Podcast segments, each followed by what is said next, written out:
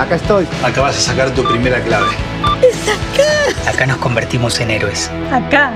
Acá va. Es acá, ¿eh? Acá, acá. Acá está. Acá, cerca. Banco Provincia. Acá se produce. En el capítulo de hoy, en Otros Ojos, vamos a profundizar un tema fundamental de la actual dinámica económica y financiera, la brecha cambiaria. La brecha cambiaria es la diferencia entre las cotizaciones del tipo de cambio oficial, hoy en 100 pesos, y la de los diferentes dólares bursátiles, MEP y contado con liquidación, y el dólar blue, hoy en un promedio de 200 pesos. O sea, la brecha es del 100%.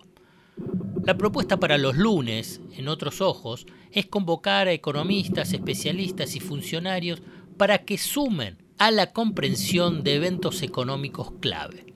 Hoy, el invitado es Emanuel Álvarez Agis, quien fue viceministro de Economía cuando Axel Kisilov fue ministro en el segundo mandato de Cristina Fernández de Kirchner y hoy es uno de los consultores económicos más destacados del mercado y del mundo de la política.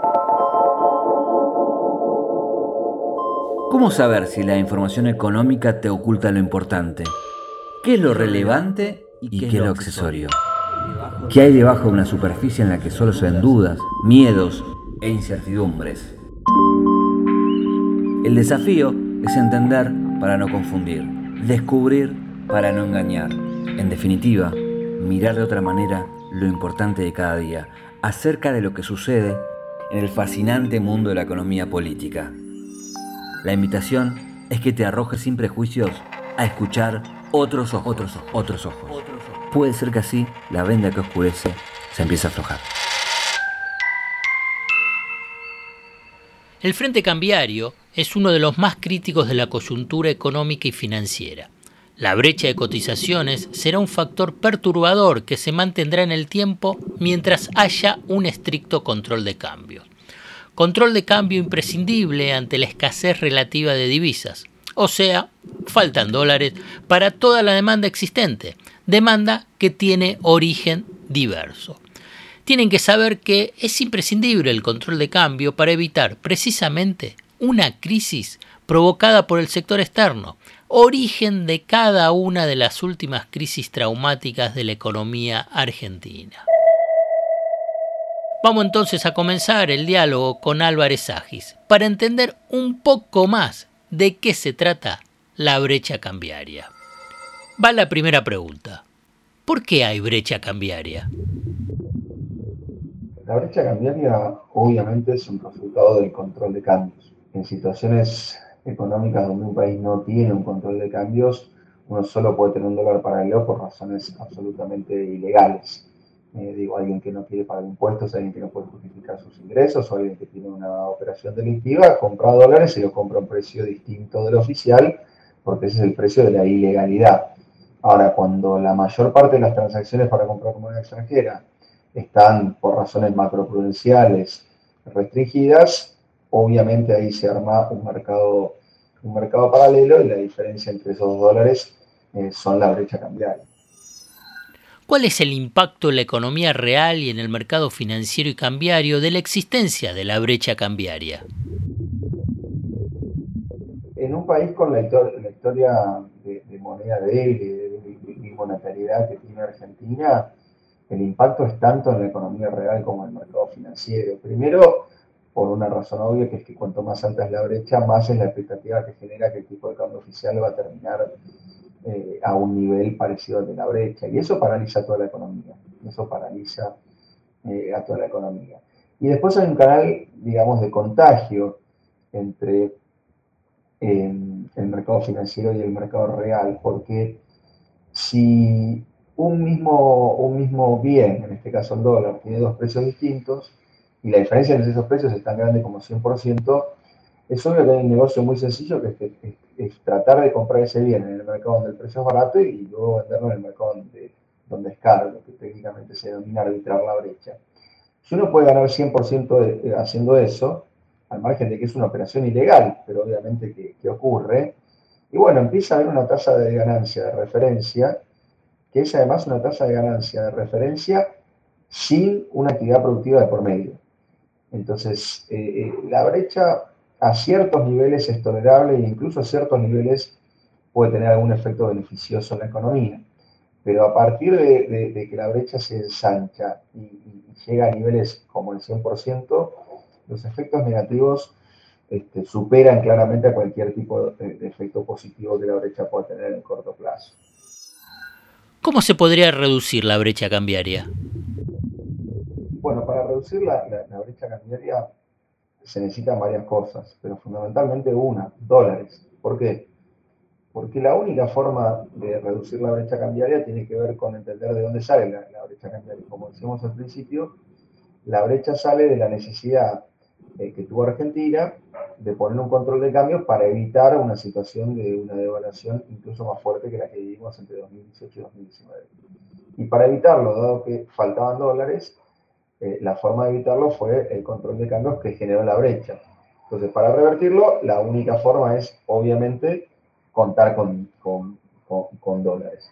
Ahora, después la manera técnica de hacerlo importa, importa mucho, porque obviamente en una operación de cierre de brecha exitosa, uno tendría que quedar con un tipo de cambio más parecido al oficial que al paralelo. En una operación de cierre de brecha no exitosa, el tipo de cambio debería quedar más cerca del paralelo que el oficial. Eh, hace muy poquito en Argentina tuvimos ese ejemplo en 2016, cuando, cuando Prat sale eh, de, la brecha que había, un dólar a 10 y un dólar a, 16, y el mismo exministro dijo, bueno, si no va mal, el tipo de cambio quedará cerca de 16, si no va bien, quedará cerca de 10, y bueno, quedó 16. Por eso el cómo salir también importa, pero lo básico obviamente es tener dólares. ¿Cuál es un nivel aceptable, pensás, en un marco de control de cambio? Los niveles aceptables para que la economía no se desordene eh, eh, de la brecha cambiaria tienen, tienen eh, varios determinantes, pero yo diría que brechas de hasta un 50% son tolerables. Más allá del 50% la economía empieza a funcionar de manera anómala. Eh, y niveles como los actuales de 100, 110, 120%, bueno, sabemos, Argentina tiene eh, un superávit de cuenta corriente que es el más alto desde el año 2012, pero el Banco Central eh, puede acumular muy poco de esos dólares justamente por la anomalía que genera en, la brecha cambiaria. Por eso decía que, la brecha hay que pensarla como un mal menor cuando, cuando ese mal menor se transforma en un mal mayor, todos los objetivos de la política económica deberían estar destinados a, eh, armar un esquema y un programa económico para que esa brecha se vaya reduciendo. ¿Una devaluación reduciría la brecha cambiaria? Una devaluación reduciría la brecha cambiaria solo si después de esa devaluación uno tiene la capacidad de eliminar el control de cambios y justamente al eliminar el control de cambios, eliminaría la brecha cambiaria. Ahora, una evaluación que al otro día eh, mantenga los actores control de cambios, no, no, hay razón para pensar que eliminaría la brecha. Para, para decirlo más claro, hoy tenemos un dólar oficial a 100 un dólar para el 200. Si uno, para poner un ejercicio teórico, devalora 100% el tipo de cambio, el tipo de cambio oficial quedarán 200 pesos, pero al otro día tiene los mismos niveles de restricciones en el control de cambios que el día antes de la devaluación. Y bueno, el paralelo en vez de ser 200 pesos podría ser 400. Por eso, eh, a veces la manera más obvia de eliminar una brecha puede parecer llevar el valor del dólar oficial a algún dólar paralelo, pero hay razones macroeconómicas de sobra para pensar que Argentina, en el esquema actual, una devaluación solo podría agravar el problema de la brecha antes que solucionarlo. Muchas gracias, Emanuel Álvarez Agis. Fue un esclarecedor aporte porque sabemos que la cuestión cambiaria seguirá siendo uno de los temas determinantes de la dinámica de la economía argentina y por lo tanto continuaremos analizando en próximos capítulos. Hasta acá llegamos hoy. Otros Ojos te propone escuchar algo diferente para entender algo diferente del torbellino de noticias diarias que nos atraviesa en el mundo de la economía política. Hasta el próximo capítulo. Acá estoy. Acabas de sacar tu primera clave. ¡Es acá! Acá nos convertimos en héroes. Acá. Acá va. Es acá, ¿eh? Acá, acá. Acá está. Acá, cerca. Banco Provincia Acá se produce.